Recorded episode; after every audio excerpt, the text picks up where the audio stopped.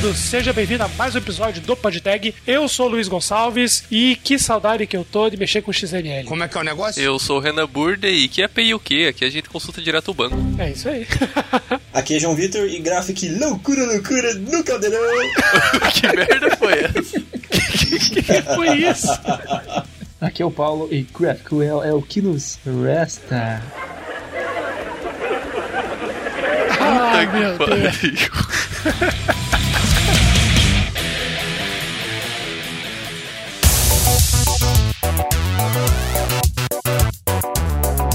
E seja bem-vindo a mais um episódio do seu podcast preferido tecnologia. E esse episódio é trazido orgulhosamente para você, apoiado pela Impulso Network, que a gente comentou no episódio passado. A Impulso é uma comunidade de profissionais com perfis, skills e experiências diferentes, todos dispostos a gerar valor e vivenciar diversas oportunidades de trabalho em desenvolvimento de software. A Impulso Network está transformando a forma com que a gente conhece de trabalho. Olha aí. Se você quiser conhecer o trabalho da Impulso, acessa aí impulso.network. E também nós temos um outro apoiador aí, que é o aplicativo Castbox. Ele é o aplicativo melhor avaliado no iOS, no Android e já conta com mais de 10 milhões de usuários. Cara, 10 milhões! Milhões! E mais de 50 milhões de episódios gratuitos. E para você ouvir onde você quiser e que horas que você quiser. Para você que é o vídeo do PodTag, uma vez que você baixou o aplicativo do Castbox, pega vai lá na seção Premium e coloca o cupom 90 dias, 90 dias, e você consegue daí 3 meses de todas as funcionalidades Premium para personalizar o Cashbox e você conseguir mais funcionalidades. Então vai lá no Google Play ou na Apple Store e abaixa o Cashbox agora.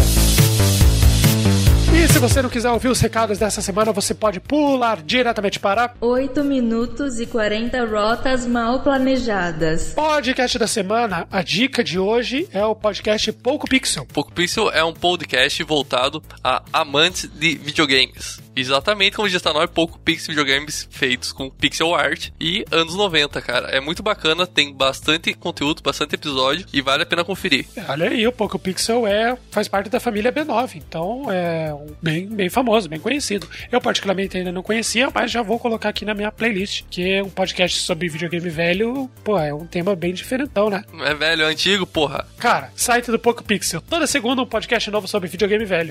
Bom, então. Fica a dica aí pra você desse podcast aí. Eu vou conhecer ele agora, mas parece bem, bem bacana. E a dica de evento da semana, que você já ouviu semana passada, né, no último episódio, é o Curitiba TI Meeting. A entrada é gratuita e vai acontecer aqui no Hotel Centro Europeu no dia 29 de agosto, tá? Vão ser temas voltados a empreendedorismo, com o CEO do Centro Europeu, Ronaldo Cavalieri, com o Alan Lopes, que é o advogado sócio fundador, e com a Teresa Caran, que ela é consultora em organização e produtividade. É um evento apoiado pelo Centro Europeu e pela Microsoft Innovation Center Curitiba. Então, entra lá no link que vai estar aqui na descrição e participa porque esse evento é gratuito, não tem desculpa para não participar, belezinha? E é apoiado e organizado pelo pessoal do Curitiba TI, vocês conheceram o Wellington no último episódio e ele já até chegou a comentar sobre esse evento, então agora é a oportunidade de você apoiar essa comunidade aí que é bastante forte aqui em Curitiba. Então, nossa dica de evento de semana vai para o Curitiba TI Meeting.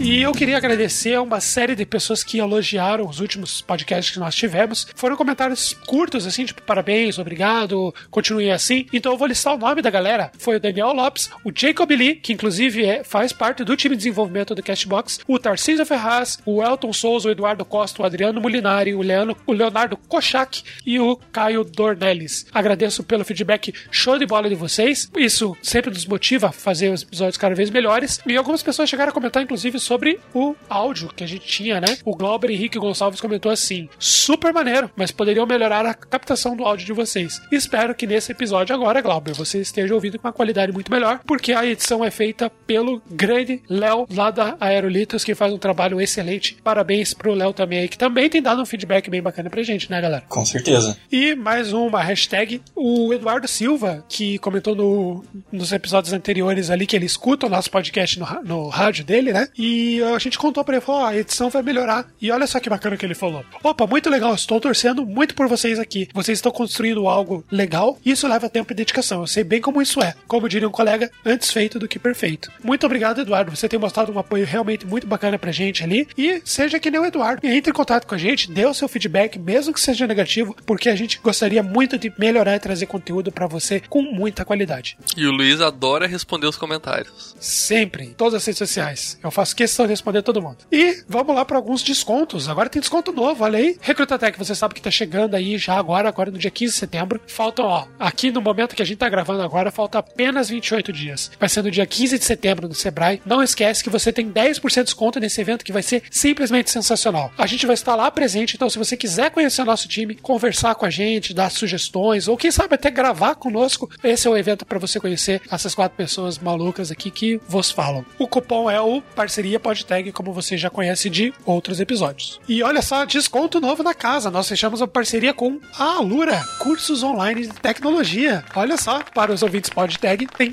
10% de desconto. Ainda não tem uma landing page oficial lá, mas assim, quando você comprar, você faz sua compra normal e entra em contato com a Alura, avisando que você veio pelo Podtag que o desconto é aplicado para você. E olha só, uma galera veio conversar com a gente querendo apoiar o nosso projeto. Olha aí. Aí sim, né? Aí eu vou poder comprar aquela marmita que tá faltando. Agora a gente vai poder passar um café, hein?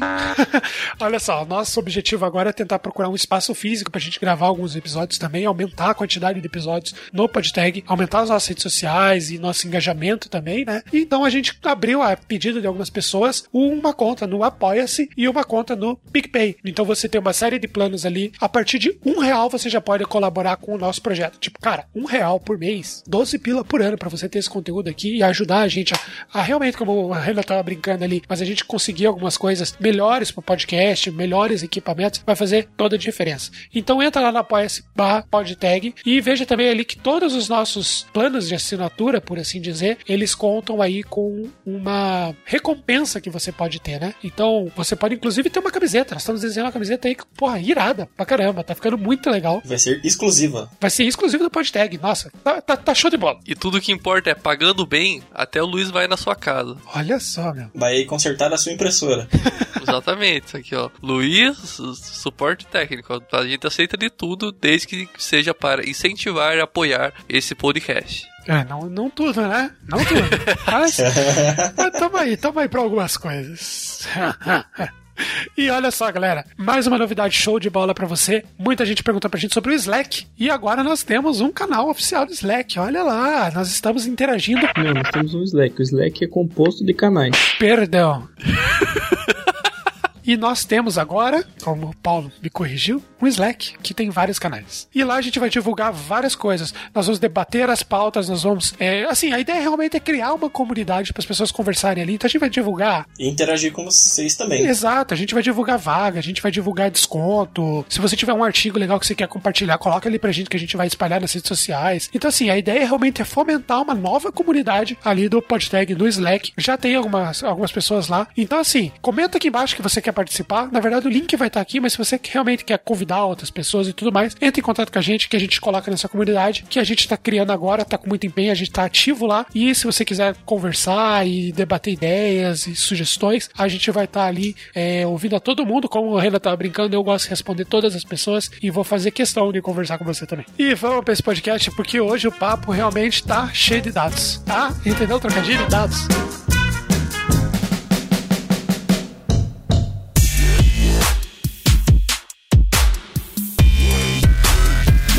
Da gente começar a debater as diferenças entre GraphQL, REST e até entrar no assunto de microserviços, acho que é legal a gente comentar um pouco o que, que é esse, esse monte de sigla, um monte de nome diferente, né? O que, que é então o, o GraphQL? Afinal de contas, o que que é essa porra de GraphQL aí, nego?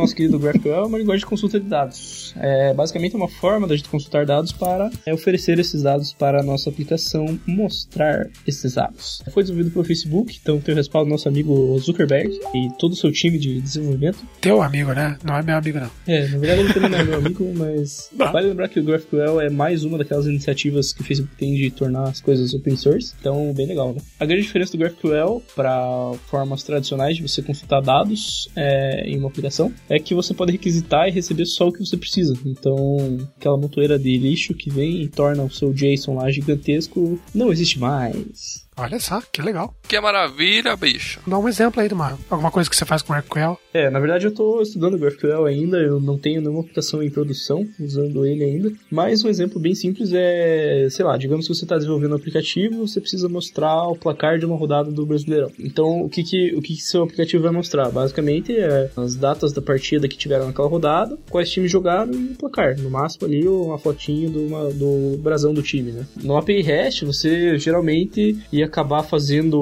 uma ou mais chamadas para uma pra API para obter todos esses dados. E se for uma API REST construída como normalmente é, você teria muitos dados que você não utilizaria, tipo técnico do time, escalação do time, mesmo que aquela, aquela parte da sua aplicação precise mostrar só a data, times e placar. E aí que é a grande vantagem do GraphQL, porque ele já nasce com, com essa ideia nos princípios básicos dele. Você consulta simplesmente o que você precisa. E para pontuar também uma questão de desempenho de rede, né? Para você fazer um novo, uma nova requisição para API REST, você precisa abrir uma nova conexão TCP para você buscar dados que você não vai usar. Exatamente. Enquanto no GraphQL você manda somente uma requisição. Em vez de mandar cinco requisições para pegar as informações do time, do técnico, etc., você só faz uma requisição e traz todos os dados de uma vez. É, inclusive o GraphQL também ele já pensa muito naquela questão. A gente cai muitas vezes em problemas, por exemplo, é, você está trabalhando lá com uma API de usuários, então esses, esses usuários têm amigos que são outros usuários. E aí você precisa consultar um usuário e os seus amigos. Aí você acaba consultando o usuário, que daí dentro desse JSON tem os amigos dele, que tem usuários, que dentro dele tem os amigos dele, e assim vai por diante, né? O GraphQL o, tem, na verdade, o Facebook lançou é, uma extensão, é meio que uma extensão pro GraphQL que chama Data Loader, que basicamente faz com que as chamadas por trás não sejam repetidas, né? Basicamente vai,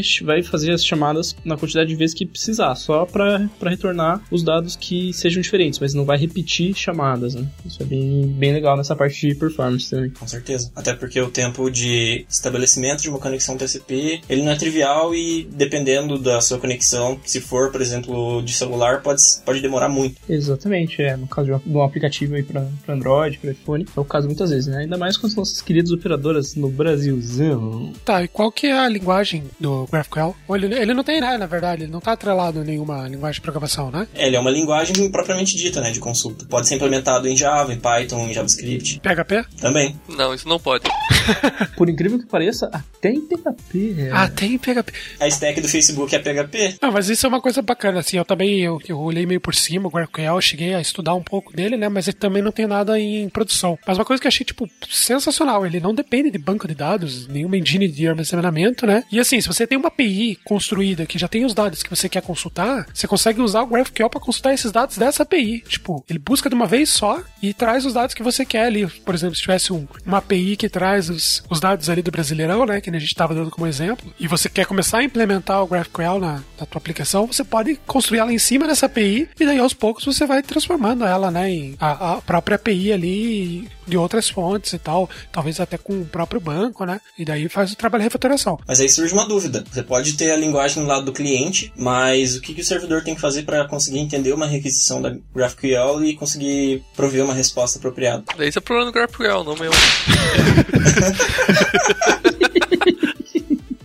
Não, mas o GraphQL, ele é feito em duas partes, né? Ele é, tem a parte client e a parte server, não? Ou tô falando besteira? Na verdade, você, você tem você tem no GraphQL o seu esquema, né? Que seria a sua estrutura de dados propriamente dita. E aí, esse esquema vai ser composto por vários tipos de informação. Então, por exemplo, ah, um usuário, ah, um post. E aí, é, cada um, cada um desses, desses tipos de informação vai buscar os dados em algum lugar. Você basicamente escreve o que o GraphQL chama de resolver, que é a maneira com que ele vai pegar os dados da consulta que foi feita para buscar esse dado em algum lugar. Seja isso um MongoDB, um banco MySQL, é, uma API REST, independente da, de qual for a sua, a sua fonte de dados, é, escrevendo um resolve você consegue consultar. É tipo assim, sabe aquela API merda que você tem e daí você precisa disponibilizá-la para um terceiro? Em vez de você reescrever uma API nova, você usa o GraphQL na frente. Pronto, acabou os problemas. Cara, eu, eu por incrível que pareça, eu já li muita coisa na internet sobre pessoas que desenvolveram um API Gateway usando GraphQL. Porque como você pode plugar o que você quiser ali dentro, se, se você precisa de uma forma fácil de ter um, de ter um API Gateway, Pô, é, serve lá um endpoint GraphQL e pronto. Sim. Cara, sabe o que dá pra fazer? Como eu tava discutindo ali com o João esses dias, a API do, do Facebook é uma porcaria, apesar de usar o conceito de, gra- de grafos, né? Que nem o GraphQL, o que dava pra fazer é construir alguma coisa em GraphQL pra consumir a graph do Facebook. Porque, cara, aquele negócio é muito ruim, velho. Daí você usa o negócio que o Facebook fez pra consumir um negócio do Facebook que serve pra você pegar dados do Facebook. E Exatamente. daí depois você, depois você processa usando uma tecnologia do Facebook, que é o Presto, no banco de dados do Facebook, que é o RocksDB. Inception aqui, mas você usa uma ferramenta boa do, do Facebook pra consumir uma ferramenta muito mal feita do Facebook, que é a API deles. Que deve usar GraphQL por trás. E aí, pra mostrar tudo isso, você faz um front-end em React. Nossa, aí. Que é do Facebook. Aí fechou. Só falta rodar no Chrome agora pra acabar com a memória do PC, né? Que é o que mais. Não, mas daí o Chrome é do Google, né, porra? Eu tô querendo colocar coisa ruim na roda. Tá, beleza, vamos, vamos avançar aqui, tá? Então, beleza, eu vou fazer uma chamada para uma API. Ela vai trazer uma série de dados, porque eu passei alguns parâmetros ou não, se for um get lá. Eu não passei parâmetro ou dentro do post, enfim, faço uma- um certo esquema de, de, de parâmetros e espero receber uma quantidade de informações no JSON ou no XML, enfim, no que for. Como que funciona para eu solicitar dados específicos do GraphQL? Assim, eu quero trazer só o nome, o time e o técnico da, de cada time do Brasileirão, sei lá, né? Você basicamente monta o dicionário com os campos que você quer. Por exemplo, o nome do time é um atributo que vai dentro desse dicionário. Aí você tem, o, por exemplo, jogadores, daí é um subdicionário dentro do dicionário raiz, né? Digamos assim. E aí você vai, você coloca ali dentro o jogador e daí coloca o nome como atributo. É, e aí do lado do seu esquema, só aí você já teria dois tipos, né? Um tipo que seria o time e outro tipo que seria o jogador, por exemplo. E aí você, dentro do seu tipo, você ia escrever lá no esquema também que um time é composto de jogadores e um jogador tem um time, por exemplo. E aí, para você consultar esses dados, é como o João falou mesmo. Você, você faz uma requisição para um endpoint. O, GraphQL ele não, não, ele funciona um pouco diferente do Hash, porque é um endpoint só. Como o seu esquema está carregado todo na aplicação, você serve um endpoint que vai aceitar consultas do GraphQL ou mutations, né? As mutations a gente vai falar um pouquinho mais pra frente. E aí você faz a sua consulta é, nesse endpoint e boa. E esse endpoint vai usar um resolver para fazer a consulta na fonte. É isso? É, um, um ou mais resolvers, né? Tipo, Sim, sim, depende do, do que a sua, a sua query for, for trazer. Então, o passo a passo seria: primeiro você define o seu resolver, depois o teu esquema, e a partir disso você consegue fazer as consultas em cima desse endpoint, certo? É, não necessariamente nessa ordem, mas sim. Mas assim, se você fosse começar do zero, né? Quero dizer. É, mais ou menos, mais ou menos nesse sentido, né? Eu acho que o um grande, um grande diferencial do GraphQL, assim, nesse sentido de você fazer requisições menores e,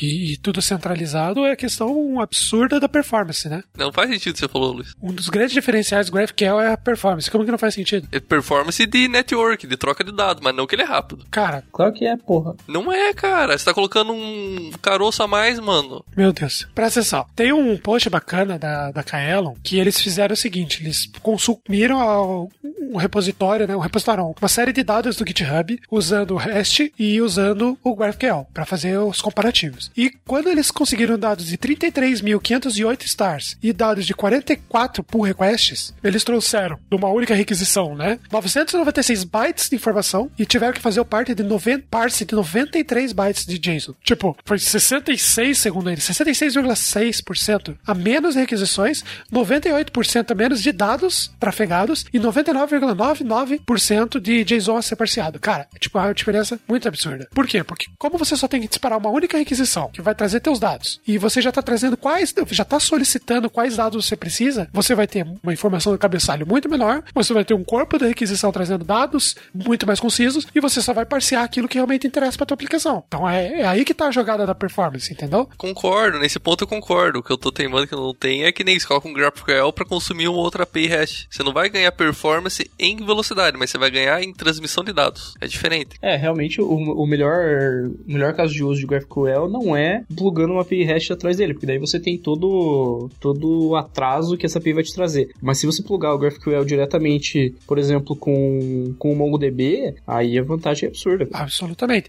Mas agora, diga- digamos que eu queira consultar múltiplos dados. Por exemplo, eu tenho uma SQL Ele tem a tabela jogadores, time, técnico e digamos que tenha mais oito tabelas. Se eu fizer o meu resolver fazer a consulta em cima desse banco e eu quiser trazer todos os dados dessas 10 tabelas, ele não vai ter que fazer a junção dessas tabelas, não vai ter o mesmo Vai. a mesma performance. É nem ele que faz. É isso que eu tô falando. É bom em questão de melhorar o desempenho da rede, mas não que ele vai ser extremamente mais rápido na hora de fazer a atividade em si. É isso que eu tô querendo dizer. Porque, tipo, ele tem toda essa questão de parsing. É, ele resolve as chamadas para API REST. Sim, Isso sim, mas a, a questão de executar as consultas por trás não vai mudar muito o desempenho, certo? sim. A princípio não, senão a menos que esse negócio seja feito por Jesus Cristo. Não, cara, mas é que ele vai montar, imagina, eu realmente não sei como funciona a implementação do core do, do GraphQL, mas ele vai montar as requisições dele de uma forma é, para trazer só exatamente aqueles dados que você quer. Sim, mas no fim das contas isso vai virar um select no MySQL, por exemplo. Sim. Concorda? Sim, com certeza. Com certeza, é, os joins que eles vão fazer não vai ser trivial, né? Então eles não vão ser bem simples. Ele vai ter que fazer umas consultas extra aí, com certeza absoluta. Então ele resolve uma questão de front-end. Sim, exatamente, isso que eu tô falando. A grande pegada dele é front-end. Eu,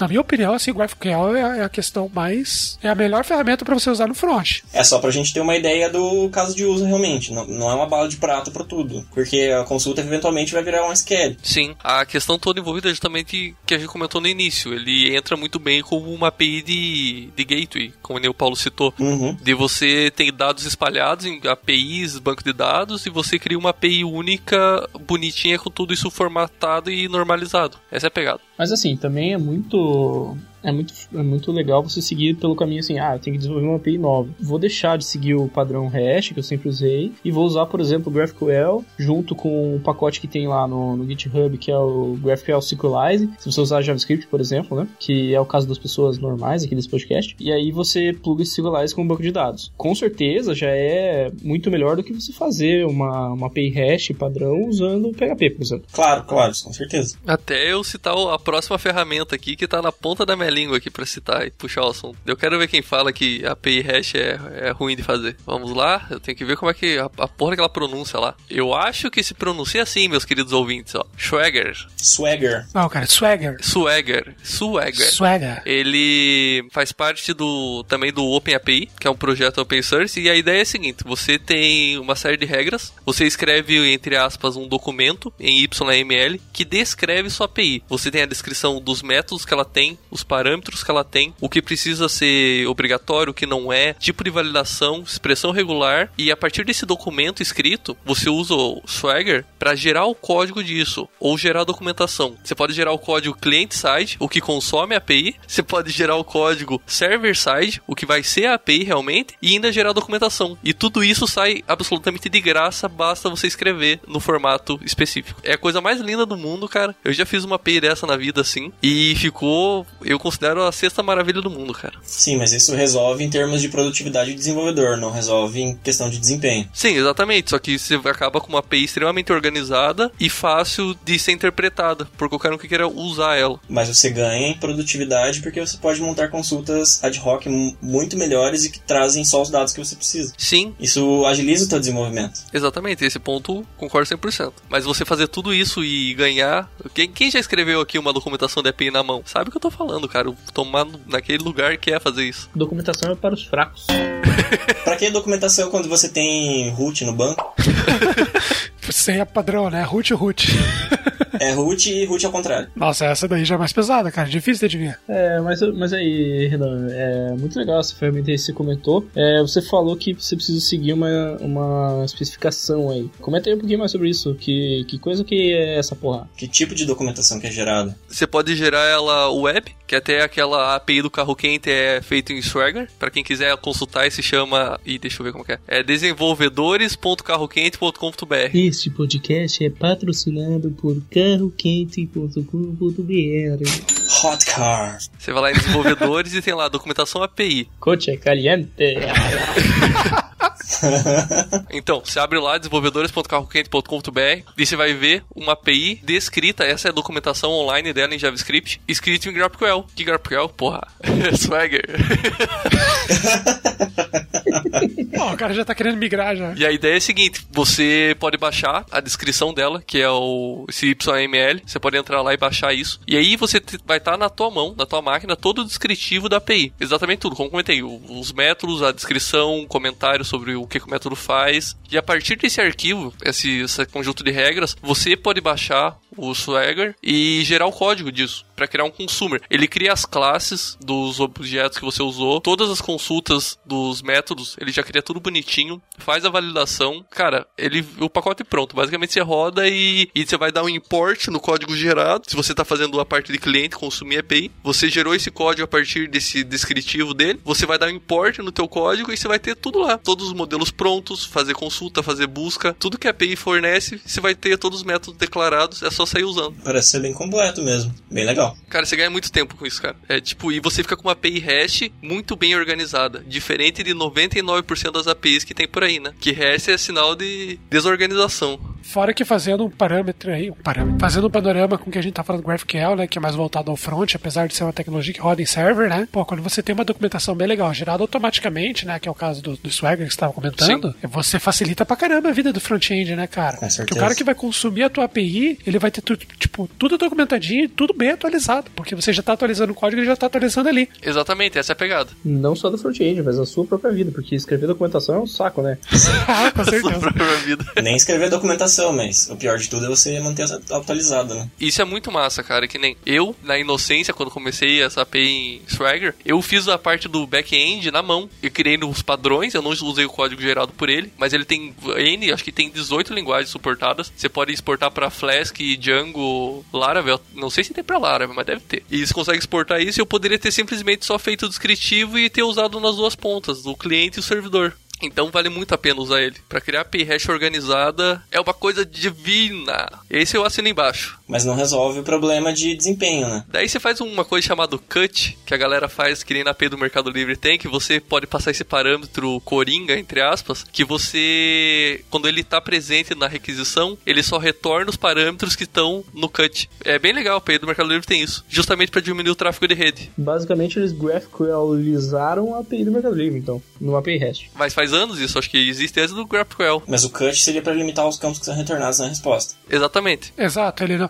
no banco ele vai continuar consultando tudo aquilo que tá setado. Não, tudo bem, mas agora pensa o seguinte, eu vou ter que fazer uma requisição get para pegar, voltando ao nosso exemplo de futebol, para pegar o time de futebol, as informações, eu posso fazer um cut, ok, mas eu vou ter que fazer outra requisição para pegar os jogadores que pertencem àquele time e outra para pegar o técnico daquele time, entendeu? Sim, esse, esse problema ainda existe ainda. Então, esse é um problema que é crítico para a latência. Você vai ter que abrir uma conexão para cada requisição dessa, a menos que você consiga reusar essa conexão, claro. Exatamente. É por isso que eu tava falando aquela hora lá do post que a Kaelon fez, quando ele está consultando a API do, do GitHub. Claro, concordo com você. Você consumir a API, você tem o custo API, né? Mas você veja que o fato de ter mandado uma única requisição, que é o que o João tá falando, já trouxe absolutamente todos os dados que você precisa. Você não precisa ficar requi- requisitando o tempo todo. Sim, mas é que eu que eu diria que não dá pra colocar no mesmo balaio. Essa é questão, tipo, a API hash, ela tem um objetivo único. O GraphQL é, tá mais nessa questão de ser uma API gateway mesmo. De você, tipo, unir várias fontes de dados numa API só. Essa é a pegada. Ah, eu acho que essa é só uma das aplicações, cara, mas eu acho que a aplicação principal ainda é pra facilitar a vida do front-end, cara. Não, mas isso é, eu diria que é API mal feita. Tem muita API muito mal feita, que a interface é muito ruim de usar. Todo mundo já tropeçou nisso. Sim, mas aí que tá. O GraphQL, a, a ideia, assim, pra mim, Resolve isso, tá ligado? Você escreve Exatamente. GraphQL e o cara vai conseguir usar a tua API bosta de uma forma fácil. Não, cara, se você, se você já desde o começo implementar o GraphQL, já pensar em implementar ele, amanhã ou depois você precisa um dado novo, você vai colocar um dado novo no servidor e vai acrescentar uma linha mais no front. Acabou o teu trabalho. Sim, nesse ponto concordo, concordo. Ele é, ele é útil, ele tem utilidade na vida, assim. E, e ele vai continuar sendo uma única requisição trazendo todos os dados. Que era o que o João tava falando ali que, em relação ao cut. Tipo, pronto, trouxe todos os dados de uma vez só, eu vou parsear aquilo que interessa pra mim e vou receber só o que interessa pra pra minha aplicação naquele contexto. O problema é como o Paulo tava falando, de você fazer uma API gateway. Legal, você tem uma única parte que traz dados de várias fontes, mas daí você realmente tem o custo API, né? Você tem que esperar a API trazer toda aquele, aquela quantidade de dados para o GraphQL usar a inteligência dele para trazer só o que você está pedindo. É extremamente eficiente para conexões que têm muita latência, que é o caso, por exemplo, do mobile. Sim, com certeza. É um bom caso de uso. Passando um pouco da performance para a parte de integração, assim. Tem como integrar GraphQL com sistemas já legados ou com APIs REST entre outros sistemas? É possível fazer essa integração? Basicamente, se tiver os endpoints lá, não vejo por que não. Pau pra frente. Exatamente. Eu acho que é uma boa, como eu tava falando no começo do- episódio, eu acho que é uma boa, inclusive, fazer isso. Você pega e implementa o GraphQL em cima disso, você tem a, a- a API, né? Supondo que tem a API no sistema, né? Você vai consumindo essa API e aos poucos você vai escrevendo aí ela de novo lá em GraphQL, pensando em performance e tal. Daqui a pouco toda aquela parte legada que você tinha vai embora e agora você tem alguma coisa 100% GraphQL. Mas pelo menos da parte de front você já tem ele implementado, entendeu? Já tá pronto. Mas aí agora a minha pergunta é diferente. Se você tem um conjunto massivo de dados, você carregar tudo isso de uma vez, você não pode sobrecarregar o cliente. Tem como você fazer a requisição por partes? Mas como assim carregar tudo de uma vez? É, eu não entendi. Digamos que eu queira todas as interações do meu usuário no aplicativo durante toda a vida da conta, por exemplo. Então eu posso ter interações dos usuários por 10 anos. Caramba. E eu quero consultar esses dados. Eu quero um relatório. Eu vou carregar todos esses dados de uma vez usando GraphQL. Isso é um problema? Acho que você resolve isso usando alguma ferramenta para paginação, né? Eu não conheço GraphQL, por isso que eu tô perguntando. Então, você acha que você resolve com sua paginação. Tem a, é que eu não cheguei a usar, mas já ouvi falar sobre o Apollo, que ele faz essa parte de- de- do, do FET, daí você consegue trabalhar essa parte, inclusive cache, se não me engano, é uma coisa que ele faz. E qual que é o papel do Apollo na arquitetura usando GraphQL? Então, na verdade, assim, eu já vi uma implementação do Apollo naquele contexto que a gente estava falando sobre implementar é, APIs, o o GraphQL em cima de APIs. Então ele vai consumir isso daí, vai funcionar como se fosse um hub, mas você consegue implementar essa tecnologia em outras coisas. Então você consegue transformar os dados GraphQL paginado, cacheado, você consegue definir qual é o limite. Ah, eu quero pegar de tal data até tal data. É isso que o GraphQL vai, vai consultar através do Apollo, entendeu? Entendi. O Apollo acaba sendo hoje muito mais uma, uma versão community do GraphQL original, sabe? Eles desenvolveram muita coisa em cima da, da especificação do GraphQL, colocando algumas coisinhas a mais. Então acaba virando bem interessante você usar na sua aplicação tanto o Apollo Server quanto o Apollo Client, porque daí você consegue usar as melhores partes do GraphQL e algumas coisas melhoradas aí sem esperar muito o aval do pessoal do Facebook. É, basicamente o Apollo, você usa ele para consumir os dados do Facebook, numa plataforma feita pelo Facebook, usando aquilo que a gente tava falando antes.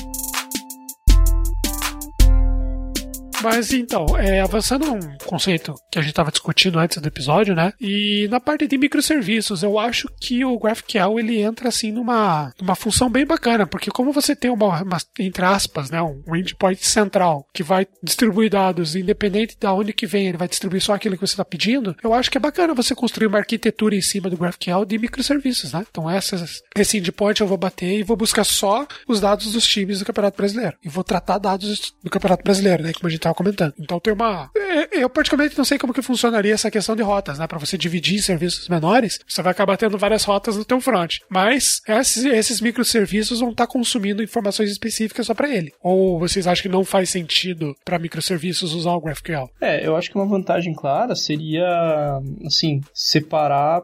digamos que você tem é, dados muito diferentes que a sua aplicação usa, né? Isso é mais um benefício do, do microserviço, né? Você separar bem os papéis. Mas colocando microserviços dentro de GraphQL, você acaba estendendo essa separação de, de quais são os responsáveis pelos dados também para seu, pro seu, pra sua API, né? Não só na parte do microserviço em si. Tá, mas aí no front ele consumiria uma API normal. Não seria a GraphQL. Ou talvez um hub, por exemplo, lá, um API, API gateway, né? Consumindo esses microserviços, por assim dizer. É, isso seria um API Gateway. né? De qualquer forma, você tem que consumir os microserviços, né? Sim. que eles estão separados. Tá aí a ideia do microserviço. Mas eu acho que os microserviços consumirem um único ponto, que é o GraphQL, e fornecendo apenas os dados que eles querem, eu acho que você ganha uma produtividade absurda. Que é, amanhã depois você quer construir um, um outro microserviço que traz uma informação que já está coberta no GraphQL, é só você criar a estrutura do microserviço normal e consumir aquele endpoint que já vai trazer o que você precisa. E como é que fica a questão de você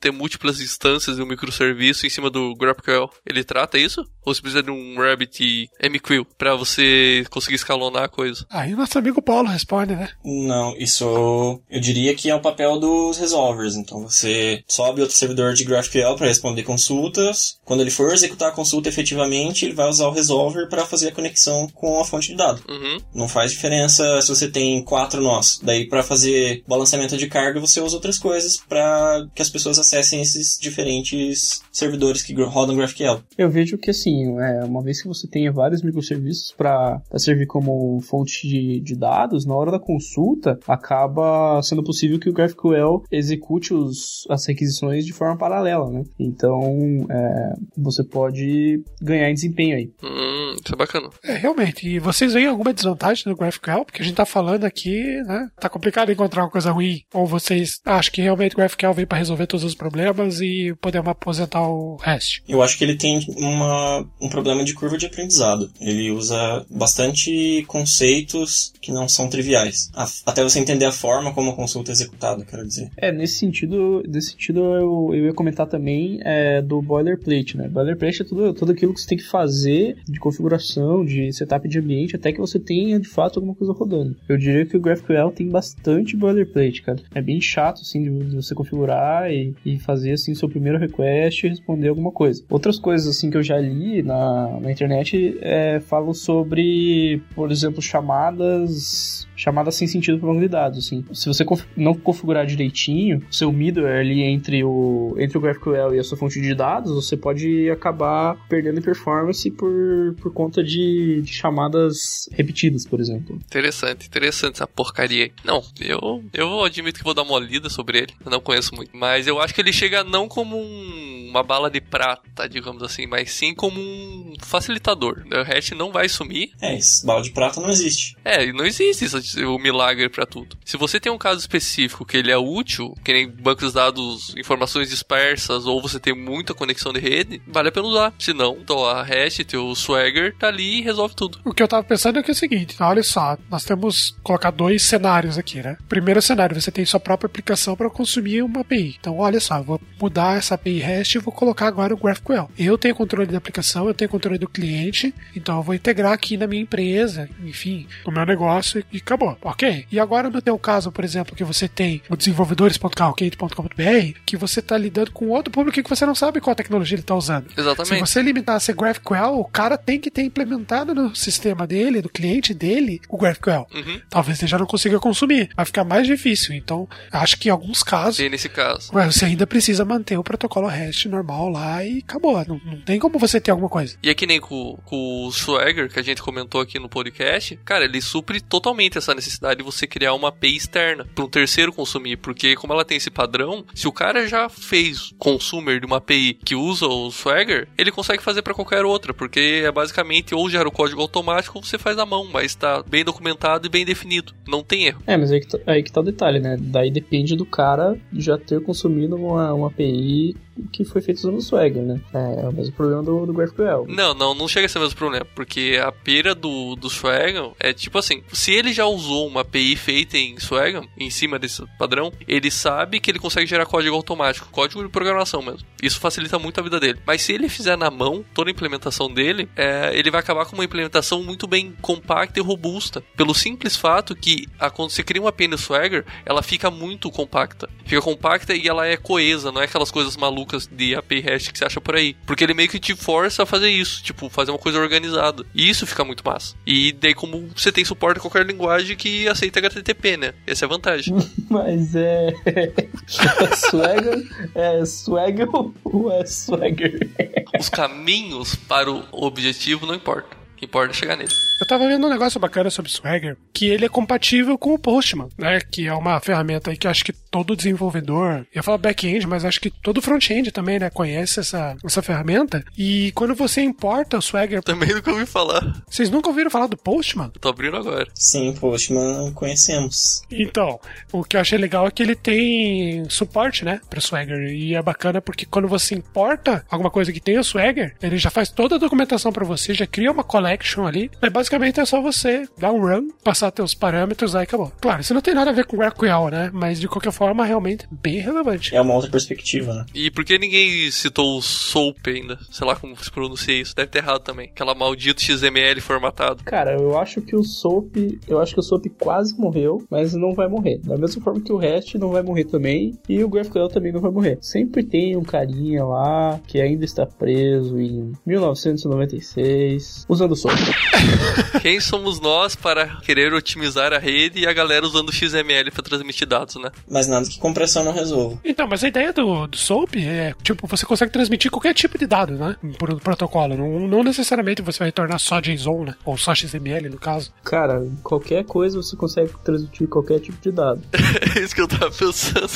Qual a limitação do hash? No caso, um GraphQL da vida? Nenhuma. Se quiser, você pode mandar uma imagem lá também. Se eu quiser fazer um, um Apache respondendo um endpoint retornando Borg, eu retorno, mano.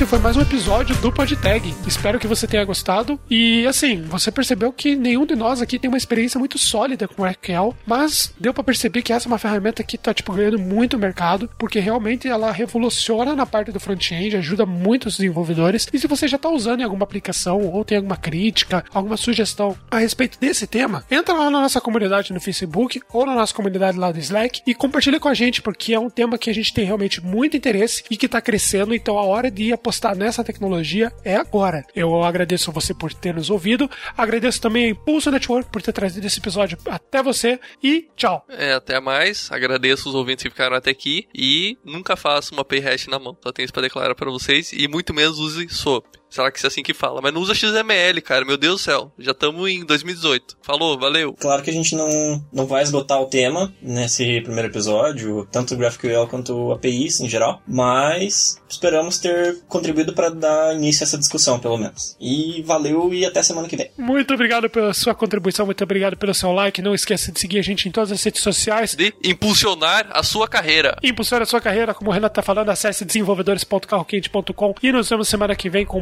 mais um episódio do PodTag. Tag abraços, tchau! Esse episódio foi apoiado por Impulso Network, a comunidade de tecnologia que está revolucionando o trabalho.